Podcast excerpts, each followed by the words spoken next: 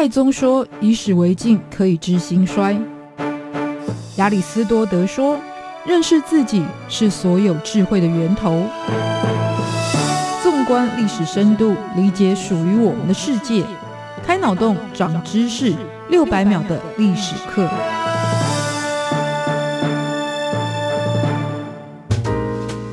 认识过去，才能够掌握未来。欢迎您收听这一集六百秒历史课，我是维珍。说到白宫，应该多数的人都会同意，这是全球最有权力的地方。而这一座从十九世纪开端就矗立于华盛顿哥伦比亚特区宾夕法尼亚大道一千六百号的知名建筑，不但是美国总统的住所与办公地点，也几乎同步见证了美国超过两百多年的发展历史。同时，也在这里轮番登场的各种历史事件，还有相关人物，也为全世界留下了不可磨灭的时代印记。本集领导者的 Office 系列就来分享超级大国的权力图腾与美国同步成长的白宫建筑。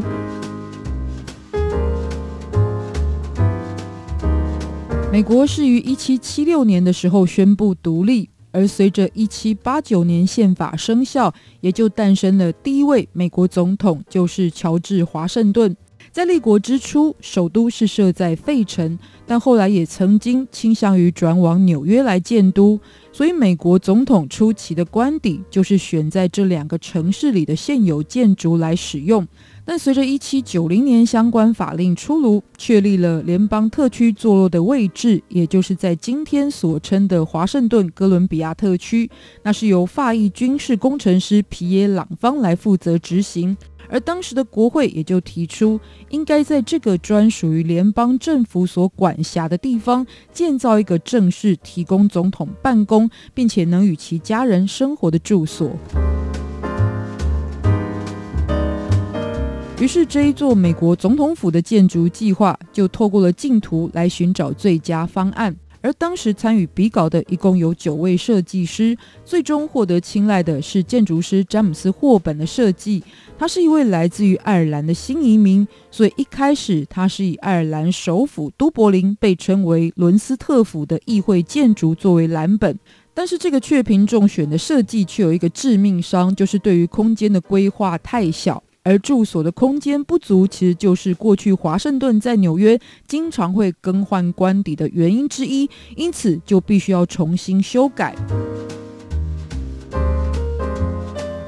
于是，为了放大建筑规模的重新设计，再加上詹姆斯·霍本是亲自参与施工，对于要求的细节是十分的细致，于是比起原先预估，还花上更多的时间才完工。也就是从一七九二年开始动工，直到一八零零年才完成，总共耗费了八年的时间。而这一座美国地标性的建筑才终于落成。只是当总统终于可以搬迁进入的时候，华盛顿已经卸任，甚至在完工的前一年就病逝。因此，首位入住的美国总统是第二任的约翰亚当斯。不过他也没有住很久，因为就在搬入之后的三个月，约翰亚当斯也就卸任了。接着是来到第三任的总统，是汤马斯·杰佛逊，成为了新的主人。就这样一路跨越了两百多年，直到今天的总统 Joe Biden 乔拜登，都是以白宫作为家庭住所以及公务核心所在。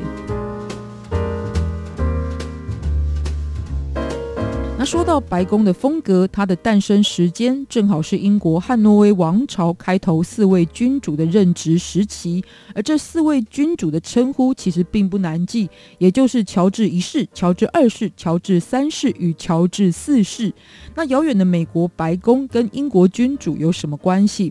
正因为当时英国仍然是作为全球建筑创意的表率，于是在这个时期流行的建筑风格也就被称为乔治风格。而白宫最初的建筑其实也是以此作为基础，概念上就是具有古典的特色。也就是讲求黄金比例，讲求均匀对称，也重视细节装饰，但是并不花俏，也不缤纷，因为他们的要求是一座来自于民主国家的庄严建设，而不是来自于君主时代豪华恢宏的宫殿象征。那最初四四方方的建筑，但后来却又不是长得这样。现在的白宫建筑群不仅规模已经不同，就连最初的主建筑的模样也经过了改变。这难道是因为在两百年的过程当中，白宫整容了吗？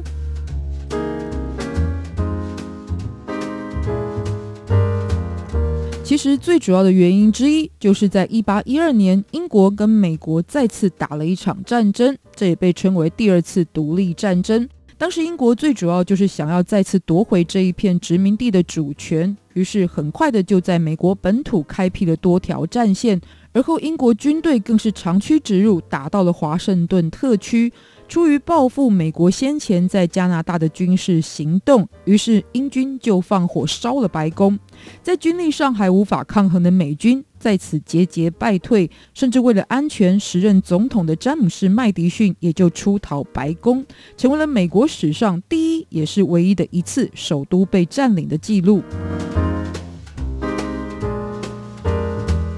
不过，终究这一场战争是没有真正的胜负，是在双方协议之下停火，而白宫也才在后来得以重建。虽然当时的美国总统已经换到了第四任，但原本的设计师詹姆斯·霍本其实还在线，他就亲自参与了重建的工程。也是在这个时候，为了遮掩战火袭击留下的黑色痕迹，那就把墙面全部都刷成了白色。但是白宫之所以为白宫，就是因为这场战争的原因吗？虽然坊间多半是这么说的，但其实根据白宫历史网站的介绍，一开始白宫就是白色的，只不过那时候的墙面并不是刷上白色的油漆，而是涂上了白色石灰。而最主要现实的功用，就是要防止在寒冷的冬天，石头建材会结冰的情况发生，所以呢，就有了白色的主体形象。这一点也可以从战争前的档案文献，像是在1811年就有白宫这个说法的记录可以证明。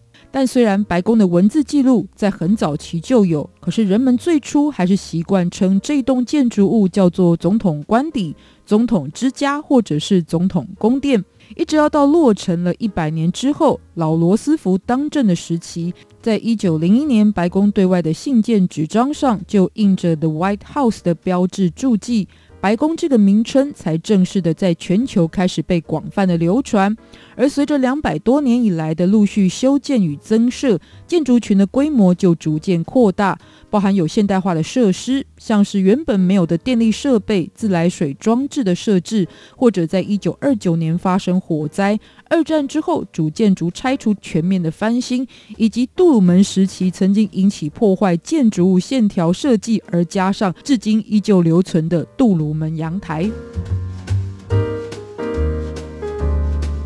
所以今天的白宫建筑群最主要就包含了白宫主体周围的庆典广场，以及联邦政府所在的艾森豪行政办公大楼，而白宫主建筑则是由官邸住所。还有西边是一九零九年建造的椭圆形办公室，还有官员开会以及招待外宾的场所。东侧则是属于第一夫人办公室，还有秘书室的行政区域。在户外还有许多的草坪花园，包含了玫瑰园以及贾桂林花园等休闲空间，而且生活设施也很完善，有专用厨房、电影院、运动设施有游泳池。高尔夫球练习场、网球场、保龄球场等等等，也就是说，美国总统基本上可以过上宅男的生活，也就是不用出门，从公务到私人的生活都可以在一个地方全部完成。